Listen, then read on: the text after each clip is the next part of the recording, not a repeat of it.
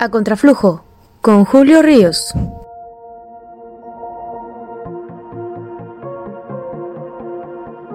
El amparo se ha prostituido, pero eso no justifica su destrucción. Vamos a hablar de eso en este podcast. El amparo, aportación jurídico de México al mundo, efectivamente se ha prostituido, se escucha duro decirlo, pero actualmente es una herramienta para que delincuentes de cuello blanco y también de los otros evadan a la justicia. Sin duda urge redignificar esta figura, pero no como pretende Morena, con una reforma que amenazan con presentar ante el Senado de la República, porque entonces, si se concreta la iniciativa que ha anticipado Ricardo Monreal, entonces sí, el amparo perdería su espíritu original de defensa a los abusos del poder. Para muchos es una estrategia dilatoria, para otros el amparo es la única manera de defenderse de una injusticia. Otros más lo ven como la panacea, pero lo cierto es que se ha desprestigiado porque el criterio que parece predominar es que a nadie se le niega un vaso de agua ni un amparo. Vayamos por partes. ¿Cómo funciona actualmente el juicio de amparo?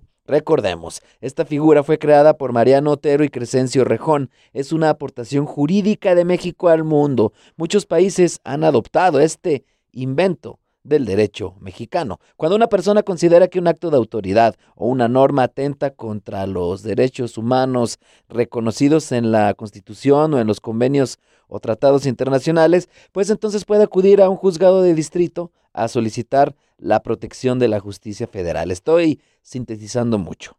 El juez otorga una suspensión provisional, es decir, una orden para detener el acto reclamado, para decirlo llanamente. Mientras son peras o son manzanas, engarrótenseme ahí. Esa suspensión provisional es solo efectiva mientras se realiza la primera audiencia en la cual se puede desechar o mantener la suspensión y ya posteriormente el juez podrá o no emitir una suspensión definitiva.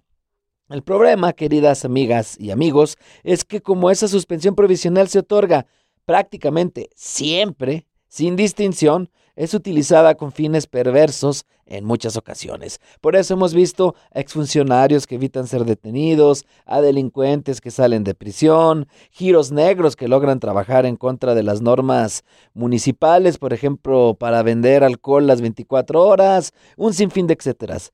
Eh, acuérdense ustedes la frasecita que con morbo se dice para intentar explicar por qué alguna persona salió de la cárcel o un negocio de giro negro sigue operando impunemente. Se amparó, señalan, es decir, eh, con una connotación negativa. Y a esto se suma que si se tiene un abogado huizachero, mañoso, malandrín a veces, se pueden ir acumulando recursos legales para alargar los juicios de forma indefinida. Y entonces aquello se alarga y la, la impunidad continúa. Esto a todas luces es Mm, pues por decirlo menos, no es moral, no es justo, aunque sea legal.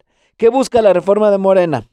Lejos de solucionar el problema, lo va a empeorar. Lo que se pretende con esta iniciativa es evitar los amparos que frenen los proyectos y obras en beneficio del pueblo.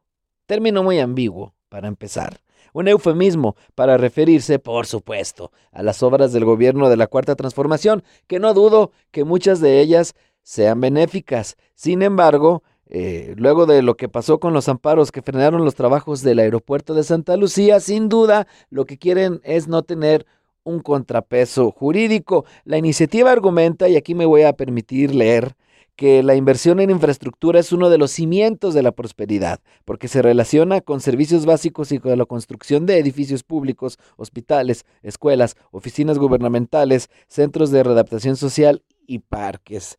Con la iniciativa de Monreal se adicionaría un párrafo al artículo 25 de nuestra Constitución, que como ustedes saben es la norma máxima, y ahí se plantearía que el desarrollo de la obra pública e infraestructura en materias como, y vuelvo a leer, educación, salud, seguridad, comunicaciones, transportes, hidráulica, entre otras, sea considerada como interés social y por lo tanto estén protegidas. Esto se reforzaría además con una modificación en el mismo sentido a la fracción 14 del artículo 129 de la ley de amparo para que estas características sean un causal de improcedencia.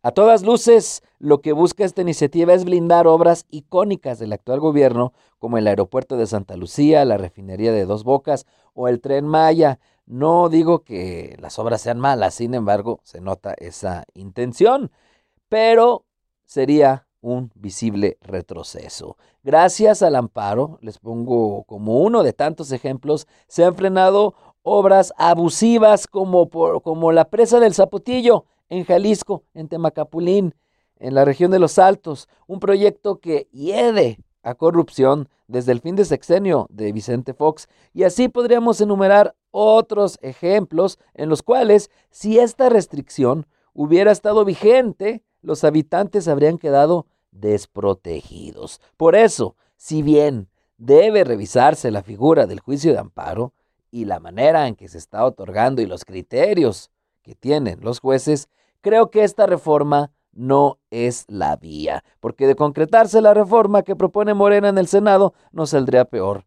Tendríamos delincuentes en la calle, porque eso nos está tocando, y también obras públicas en todo el país impuestas por encima del interés colectivo, no solo por parte del gobierno federal, sino también de los gobiernos estatales y municipales. Así no. Yo soy Julio Ríos y los invito a que me sigan en mi cuenta de Twitter, arroba Julio-Ríos.